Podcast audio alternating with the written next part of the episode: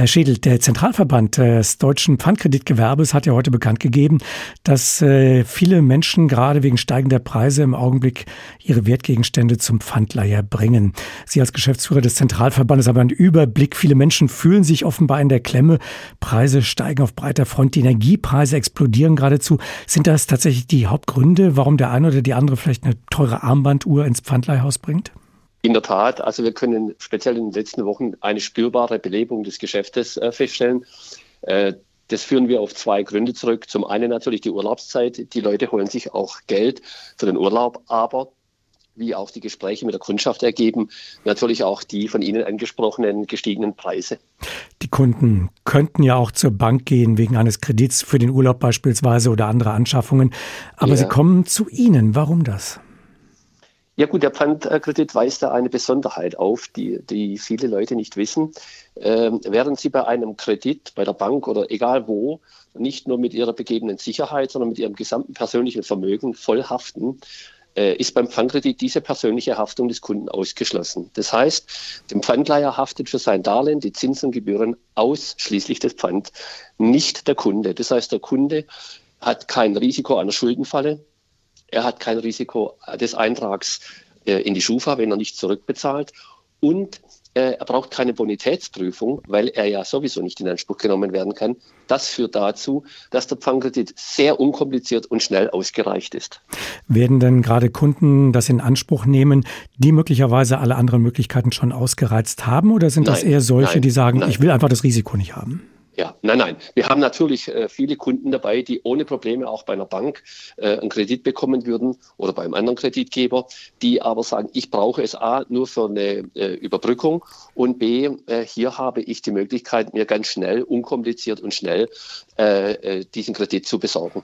Und natürlich, wie erwähnt, diese Besonderheit, dass eben der Kunde keine persönliche Haftung übernimmt für diesen Kredit. Das ist ja etwas ganz Besonderes. Was bringen denn die Kunden typischerweise ins Pfandleihhaus? Also bei äh, den gewerblichen Pfandleihern überwiegend Schmuck. Äh, und natürlich auch andere werthaltige Gegenstände. Das kann ein Laptop sein, das kann eine gute Kamera sein, das kann eine äh, neuwertige Handtasche sein, die einen entsprechenden Wert hat. Voraussetzung ist immer nur, es muss eine werthaltige Sache sein und der Kunde muss darüber verfügungsberechtigt sein. Sind sich Betrieb und Kunde denn meist schnell einig über den Wert des Pfandes ja. oder sind da Diskussionen ja. die Regel? Ja. Ja, nein. Also relativ, in, in der Regel äh, ist so ein Pfandkredit in, ich sag mal, in zehn Minuten äh, abgeschlossen. Es kommt natürlich immer auf den Einzelfall an, aber so kann man es äh, sagen. Im Übrigen ist äh, ein sehr, sehr großer Anteil der Kundschaft Stammkundschaft. Die Leute wissen natürlich dann auch, wie es geht, bringen in der Regel immer wieder die gleichen Sachen. Äh, das kommt da alles noch hinzu. Sie haben rund 150 Mitgliedsbetriebe in Ihrem Verband. Wovon leben die Pfandleiher? Von den Zinsen und Gebühren. Ausschließlich. Denn da muss man wissen, das äh, ist auch äh, etwas, was viele Leute nicht wissen. Äh, wenn jetzt ein Kunde nicht mehr auslöst, dann muss der Pfandleiher versuchen, in einer sogenannten öffentlichen Versteigerung einen Käufer für dieses Pfand zu finden. Und diese öffentliche Versteigerung darf nur durch einen Gerichtsvollzieher oder einen öffentlich bestellten und vereidigten Versteigerer durchgeführt werden. Und wenn jetzt hier nur ein Gebot erzielt wird, das unterhalb den Ansprüchen des Pfandleihers liegt, dann trägt diesen Verlust der Pfandleiher wegen dem Ausschluss der persönlichen Haftung des Kunden. Und wenn ein Mehrerlös äh, entsteht, dann kann der Kunde diesen drei Jahre beim Pfandleiher abholen und unterlässt er dies, muss dieser Mehrerlös an den Staat abgeführt werden. Es ist mir sehr wichtig, das zu erwähnen, weil viele ja meinen, wenn der Kunde nicht mehr kommt, äh, fällt so quasi ins Eigentum des Pfandleihers und er kann dann damit machen, was er will. Dem ist nicht so. Das heißt, wenn der Kunde aber diesen Wertgegenstand wieder abholt, an dieser Stelle zahlt er dann genau. Gebühren und Zinsen genau. und davon lebt der Pfandleiher. Ganz genau. Als Kunde darf man sein Pfand ja wieder abholen, wenn man wieder bei Kasse ist. Welcher Teil der Pfandgegenstände wird denn eigentlich irgendwann wieder ausgelöst, also tatsächlich abgeholt? Also äh, wir haben erfreulicherweise seit Jahrzehnten eine Auslösungsquote von über 90 Prozent. Das heißt, über 90 Prozent der Kunden holen ihre Pfänder wieder ab. Das heißt, weniger als 10 Prozent müssen in die genannte Versteigerung gehen.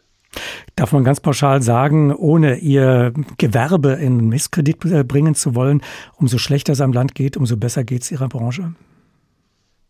Was heißt schlechter? Äh, Ja, in gewisser Hinsicht. Ich meine, wenn Kreditbedarf da ist, geht es den Banken und Pfandleiher natürlich besser. Das ist eine zwingend logische Folge. Das ist ja, ist ja klar. Okay. Aber wie gesagt, äh, was ganz wichtig ist, durch dieses Prinzip der reinen Sachhaftung sind ja die Pfandleiher auch äh, während der Corona-Verordnungen den Banken und Sparkassen gleichgestellt und als systemrelevant eingestuft und von den Schließungen ausgenommen worden, weil sie eben für die Liquiditätsversorgung der Bevölkerung äh, notwendig sind. Und Im Übrigen, es gibt sogar dann ein Urteil eines Gerichts, das bestätigt meine Aussage seit vielen Jahren, dass der Pfandleiher über dieses Prinzip auch eine gewisse soziale Funktion erfüllt. Denn durch den Ausschluss der persönlichen Haftung kann jedermann, egal äh, welchen äh, finanziellen oder wirtschaftlichen Background er hat, jederzeit beim Pfand, Pfandleiher Kredit erhalten. Herr Schädel, auf welcher rechtlichen Basis arbeiten Pfandleiher in Deutschland? Es gibt eine Pfandleihverordnung aus dem Jahr 1961 und die ist Grundlage, Arbeitsgrundlage für jeden deutschen Pfandleiher.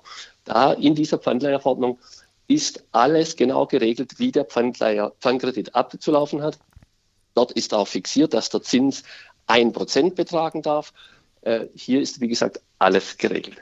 Ich habe mal bei einer Besprechung im Bundeswirtschaftsministerium gesagt, das ist für mich das älteste Verbraucherschutzgesetz.